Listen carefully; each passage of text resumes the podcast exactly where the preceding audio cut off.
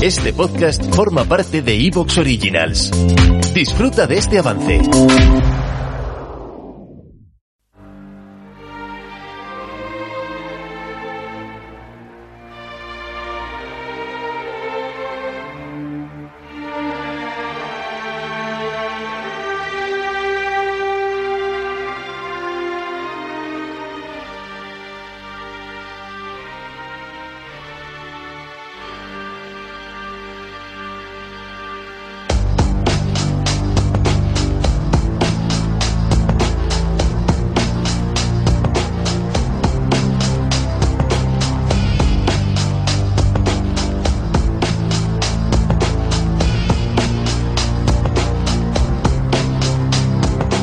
Muy buenas tardes, amigas y amigos oyentes del colectivo Burbuja. Os doy la bienvenida a un nuevo programa de radioactividad Economía Directa. Para este programa contamos con Francisco Villatoro. Buenas tardes, Francisco.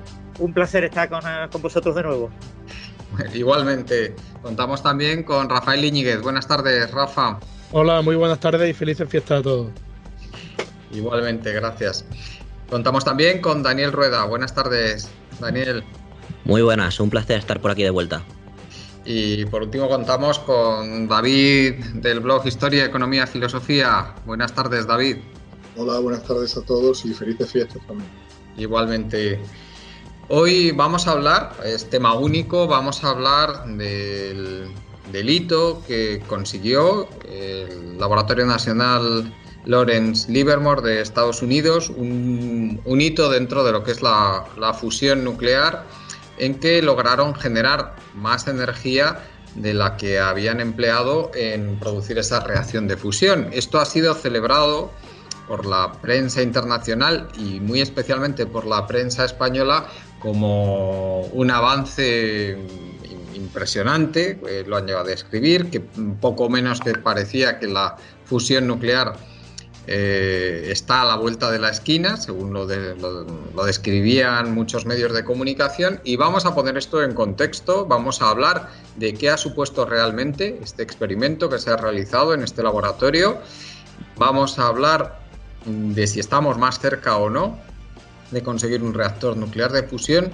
y por último vamos a hablar de qué sucedería si, si realmente consiguiéramos eh, esa fusión nuclear comercial que cambiaría dentro del, panorama energético, dentro del panorama de, pues casi, casi de nuestra civilización, que sabemos que es eh, una civilización, eh, esta civilización industrial que está basada en, un uso intensivo de recursos naturales, en un crecimiento que, que ha sido ininterrumpido en buena parte del mundo desde hace ya más de 200 años y si realmente cambiaría algo o no eh, ese curso final que muchos anticipamos de que eh, esta civilización del crecimiento perpetuo tiene que, tiene que llegar a su fin.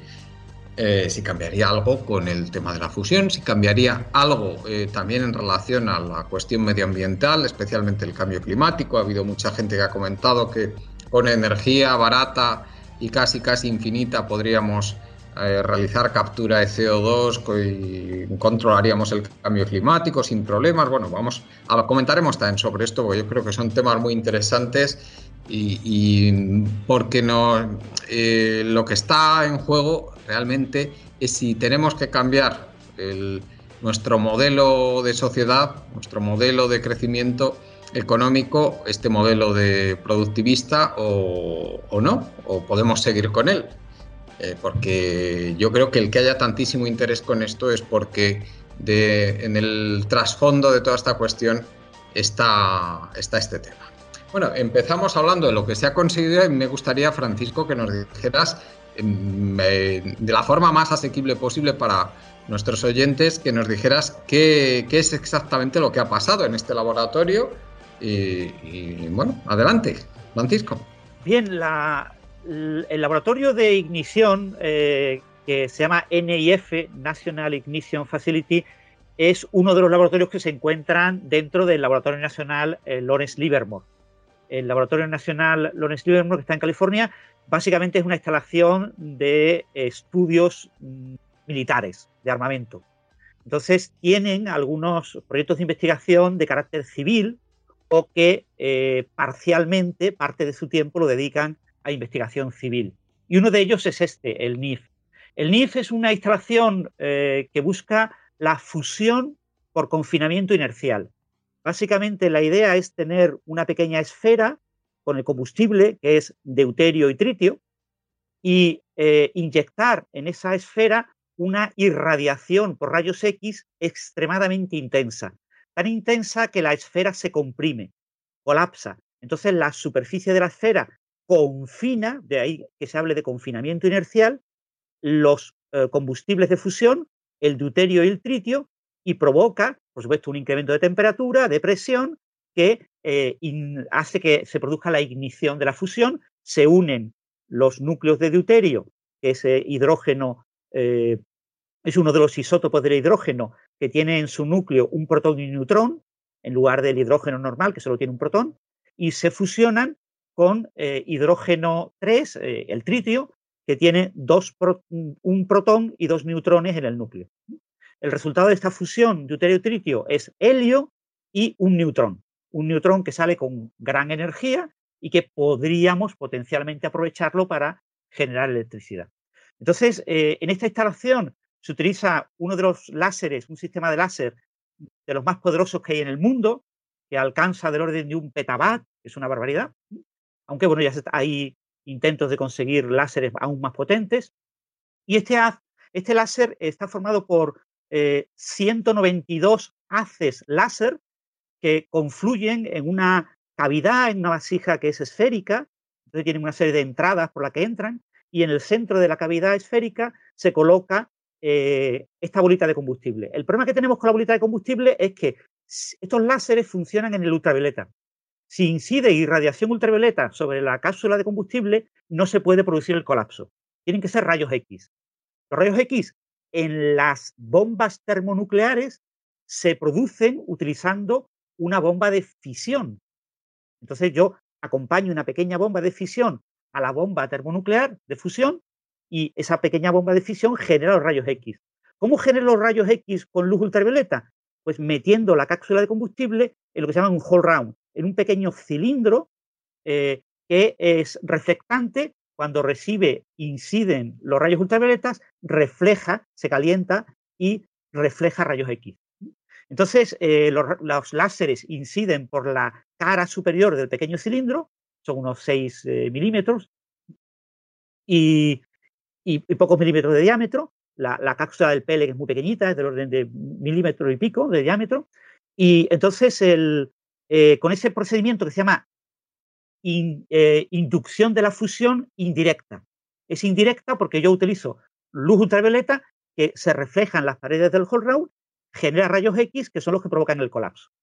Entonces, este era el mecanismo que ellos proponen, por un lado, para estudiar explosiones termonucleares y estudiar los plasmas en régimen de ignición, y por otro lado, como potencial eh, mecanismo para producir reactores comerciales de fusión. Entonces, esto tiene muchos problemas. El problema más importante es que cuando yo cargo todos los láseres para que generen el pulso eh, que provoca eh, la posible ignición, eh, esos láseres pues, requieren mucha energía, del orden, en este caso, en este experimento, se han requerido del orden de 322 megajulios de energía para encender los láseres. Cuando se inciden los rayos X sobre la cápsula de combustible, lo que se estima es que está incidiendo sobre esa cápsula de combustible unos 2 megajulios. Es decir, estamos perdiendo una enorme cantidad de energía en todo el proceso. Los láseres son extremadamente ineficientes a la hora de provocar la fusión. En cualquier caso, lo que se había logrado en agosto del año pasado es que al inyectar del orden de 2 megajulios de energía, eh, se obtenían del orden de 1,8 megajulios eh, por parte del combustible. Eso costó trabajo repetirlo a principios de este año y ya este verano se han hecho una serie de cambios en la geometría del whole round, en la manera en la que se inyectan los pulsos. Parece que se, van a, se inyectan los pulsos en dos fases. Un 164 láseres inyectan un primer pulso más ancho y de menor intensidad y después el resto de los láseres inyectan un pulso más corto de mayor intensidad Y gracias a ese tipo de mm, reglas de diseño novedosas, que todavía no se conocen en detalle, es lo que se ha estado publicando en artículos más o menos teóricos este verano, y, seguramente es cómo se ha conseguido este resultado, pues ahora el, 5 de diciembre se logró, inyectando 2 megajulios de energía en la cápsula de combustible, obtener, producto de la ignición del deuterio y el tritio, 3,15 megajulios. Es decir, se ha obtenido como un 154% de la energía que yo inyecto en la cápsula de combustible, en el pellet. Pero eh, hay que tener en cuenta que para encender los láseres he necesitado del orden de 322. Entonces, el, la eficiencia real, la cantidad de energía real que yo he obtenido a partir de la que yo gasto, pues es del orden del 1%, no es mucho. Sin embargo, esto es un gran hito. ¿Por qué es un gran hito? Porque esto se pensaba que iba a ser trivial en el NIF hace 15 años. Hace 15 años se pensaba que esto se iba a conseguir, pues nada más prácticamente encender los láseres. Y ha costado muchísimo tiempo. Eh, se necesita que el colapso de la pequeña esfera de combustible sea extremadamente simétrico. Y eso requiere que los rayos X que inciden sobre ella tengan una distribución muy simétrica, lo que requiere un diseño muy, muy fino, con unos detalles muy concretos, que ha costado muchos años, pues del orden de 15 años, el afinar para lograr este hito. Entonces, lo que es en fusión se considera un gran hito, algo esperado eh, que en algún momento podía ocurrir. Había voces que decían que esto nunca se iba a obtener en NIF. De hecho, la financiación de NIF peligraba, ha estado a punto de, cortarse, porque eh, algunas simulaciones eh, por ordenador apuntaban a que era necesario inyectar una... ¿Te está gustando lo que escuchas? Este podcast forma parte de Evox Originals y puedes escucharlo completo y gratis desde la aplicación de Evox. Instálala desde tu store y suscríbete a él para no perderte ningún episodio.